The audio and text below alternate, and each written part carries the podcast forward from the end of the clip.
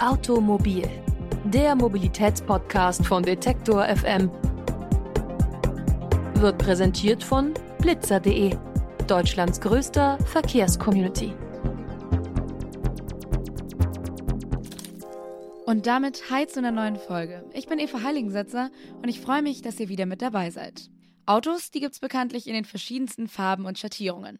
Schwarz, blau, rot, matt, metallic und auf den Straßen sind auch immer wieder Autos in so einer Art schwarz-weiß gestreiften Zebramuster unterwegs. Der Style ist aber kein abgefahrenes neues Design, sondern soll dafür sorgen, dass keine Ideen geklaut werden. Hinter dem schwarz-weißen Muster verbergen sich nämlich Prototypen neuer Fahrzeugmodelle, sogenannte Erlkönige.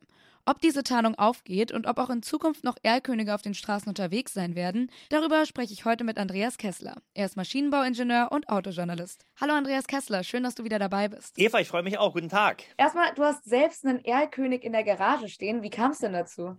Also ein ehemaliger Erlkönig und zwar ist das ein, ähm, wie man so schön sagt, ein Muletto in der Autobranche. Das sind Autos, äh, die Technik unter dem Blech haben, die eigentlich der Nachfolgegeneration vorbereitet vorbehalten ist. Also ein Aggregate-Erprobungsträger. Das ist ein alter Mercedes aus der Baureihe W116, der aber den Motor und das Getriebe und den Antriebsstrang der Nachfolgebaureihe W126 unterm Blech hat und dadurch natürlich was ganz Besonderes ist. Der Erstbesitzer oder der Ersthalter am Brief war damals die Daimler-Benz AG. Der ist mir irgendwann mal zugelaufen in furchtbarem Zustand das ist auch sehr unüblich, denn normalerweise werden diese Aggregate Testfahrzeuge nach, den, nach dem Abschluss der Tests vernichtet, also verschrottet. Aber den gibt es eben noch. Sprechen wir nochmal über den Begriff Erlkönig. Ich denke da sofort an die Zeile, wer reitet so spät durch Nacht und Wind aus der Ballade Erlkönig von Goethe. Und damit verbinde ich Erlkönig auch ehrlich gesagt eher mit dem Deutschunterricht als mit Autos. Was macht denn dazu, dass die Prototypen von Autos so benannt wurden? Das äh, beruht auf einer Idee von zwei äh, Journalistenkollegen der Automotor und Sport der Zeitung aus den 50er Jahren des letzten Jahrhunderts. Die haben ähm, irgendwann mal eine Serie gehabt, da war jede Woche immer, wenn es eine neue Ausgabe der Automotor und Sport gab, war ein Bild von einem Auto drin, was es noch nicht gibt. Und das wurde betextet mit, ähm, naja, so in, in, Gedichtform und es orientierte sich ein bisschen an dem, was eben im Erlkönig drin steht, ja, so die Hexameter, die da drin waren. Und nach einer Weile hießen die Autos dann deswegen eben Erlkönige. Es hat sich durchgesetzt, ist ja nun inzwischen auch 70 Jahre her. Ähm, Damals gab es ja nur ganz wenige Autos und natürlich auch entsprechend wenige neue Autos. Und deswegen war das ein absoluter Kracher. Also es war ein Attention Getter und damit wurde die Zeitung natürlich dann auch sehr berühmt. Das ist die Zeitung, in, dem, in der immer die Erlkönige drin sind. Warum genau diese Art von Muster? Also ist das wirklich so unauffällig oder womit hängt das zusammen? Naja, das ist äh, wahrscheinlich physiologisch dem menschlichen Auge äh, nicht so zu, also der Mensch, der so ein Auto sieht, kann dann nicht mehr genau erkennen, was das für eine Form ist. Also da wurde dann nicht die Form tatsächlich verändert, sondern nur die, die Wahrnehmung. Ja, also quasi wie Mimikrie bei in der Insektenwelt oder Tarnanstriche im Militärbereich man sollte das Auto eben nicht sehen und wenn man es dann doch gesehen hat, wenigstens nicht erkennen, um was es sich handelt. Ich persönlich habe in meinem Leben schon ein paar Erlkönige gesehen, aber so häufig war das jetzt auch nicht, vielleicht so zwei, drei Mal in meinem ganzen Leben. Wie häufig wird diese Tarnung denn wirklich genutzt heutzutage? In jüngerer Zeit ähm, gibt es zwar immer noch diese Tarnfolien, die eben das Auto unkenntlich machen sollen, aber dadurch, dass die Automobile ja zunehmend uniformer werden, also ohne genaues Studium der Markenlogos sowieso kaum noch auseinanderzuhalten sind, reichen also wirklich ganz kleine Veränderungen, um das Auto sozusagen zu tarnen. Also die, diese Krissel- und, und äh, Mimikryfolien, die werden wahrscheinlich irgendwann über kurz oder lang verschwinden. Setzen alle Hersteller aktuell noch Erlkönige ein oder gibt es auch Autos, die nicht öffentlich getestet werden? Nein, also ich gehe davon aus, dass alle Hersteller äh, ihre Autos im öffentlichen Straßenverkehr testen. Es gibt natürlich inzwischen im Vergleich zum letzten Jahrhundert deutlich bessere Simulationsmöglichkeiten. Also Computersimulationen decken inzwischen wahrscheinlich 80 oder 85 Prozent aller Konstruktionsaufgaben ab.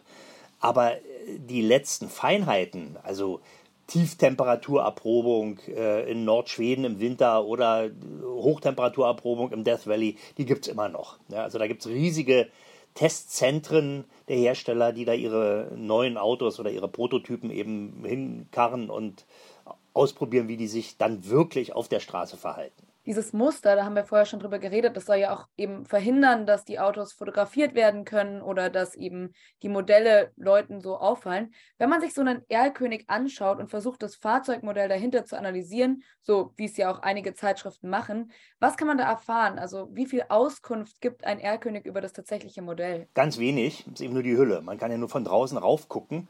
Man kann vielleicht sehen, äh, ob wie viele Radarkameras dran sind, weil die müssen natürlich nicht beklebt werden, sonst würden sie ja nicht mehr funktionieren.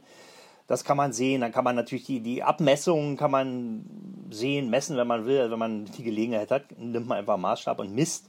Äh, damit kann man dann auch erkennen, um wie viel Zentimeter das Auto höher oder flacher oder länger geworden ist gegenüber dem Vorgänger. Aber was letzten Endes unter dem Blech ist und vor allen Dingen die ähm, Elektronik äh, im Auto, die ja inzwischen also alles überwölbt im Automobilbereich, die bleibt natürlich, ob mit oder ohne Tarnfolie, geheim. Wie weit ist ein Auto denn in dem Moment entwickelt, in dem es als Erlkönig getestet wird? Ähm, also sobald es auf die Straße darf, es gibt natürlich, da müssen auch Genehmigungen äh, eingeholt werden, weil die ja noch keine allgemeine Betriebserlaubnis haben und natürlich auch keinen TÜV. Ähm, aber das kriegen die Hersteller, also die sind da sehr weitgehend von den äh, äh, Bestimmungen der Straßenverkehrszulassungsordnung befreit. Die gelten eben als Hersteller und dürfen faktisch alles auf der Straße auch fahren, was, was kein, keine reguläre Zulassung hat, weil die natürlich dafür auch haften. Also die passen auch schon auf. Also es gibt meines Wissens mit R-Königen nicht mehr Unfälle als mit normalen Autos. Zusätzlich zum Muster gibt es mittlerweile Hersteller wie zum Beispiel BMW, die noch QR-Codes auf der Höhe des Nummernschilds dazu kleben. Wofür sind die gut?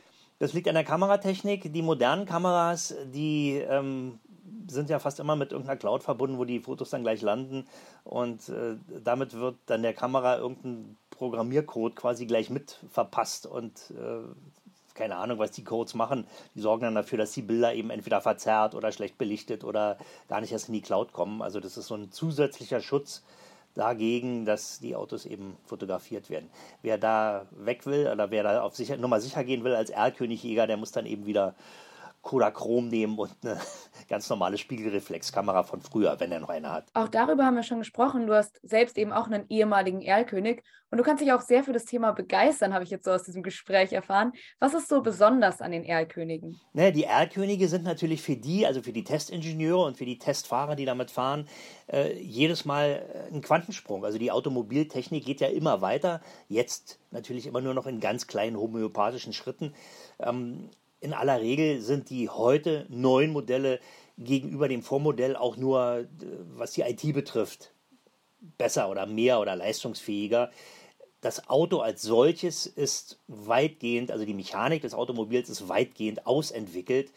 Äh, in den letzten Jahrzehnten ging es eigentlich immer nur um Verbrauchsminderungen, um Schadstoffminimierung und inzwischen jetzt eben auch seit 10 oder 15 Jahren äh, um die Elektronik im Auto, Fahrerassistenzsysteme, also Sicherheitsgewinne äh, im Auto. Und tja, das ist eben das, was auch in Zukunft immer noch der Pace sein wird. Also darum geht es letzten Endes, wenn neue Autos eingeführt werden. Sagt Maschinenbauingenieur und Autojournalist Andreas Kessler. Vielen Dank für das Gespräch. Es war mir ein Vergnügen. Mach's gut, Eva. Tschüss. Alle weiteren Infos rund um Erlkönige gibt's auch nochmal online. Die haben wir auf unserer Website detektor.fm für euch zusammengefasst. Da findet ihr dann übrigens auch alle anderen Folgen. Vergangene Woche haben wir zum Beispiel über Saisonkennzeichen gesprochen und was man beachten muss, wenn man welche beantragen will. Die nächste Folge Automobil, die kommt dann auch schon am nächsten Montag. Bis dahin wünsche ich euch eine schöne Woche. Macht's gut und bis ganz bald. Ciao. Automobil, der Mobilitätspodcast von Detektor FM, wird präsentiert von blitzer.de, Deutschlands größter Verkehrscommunity.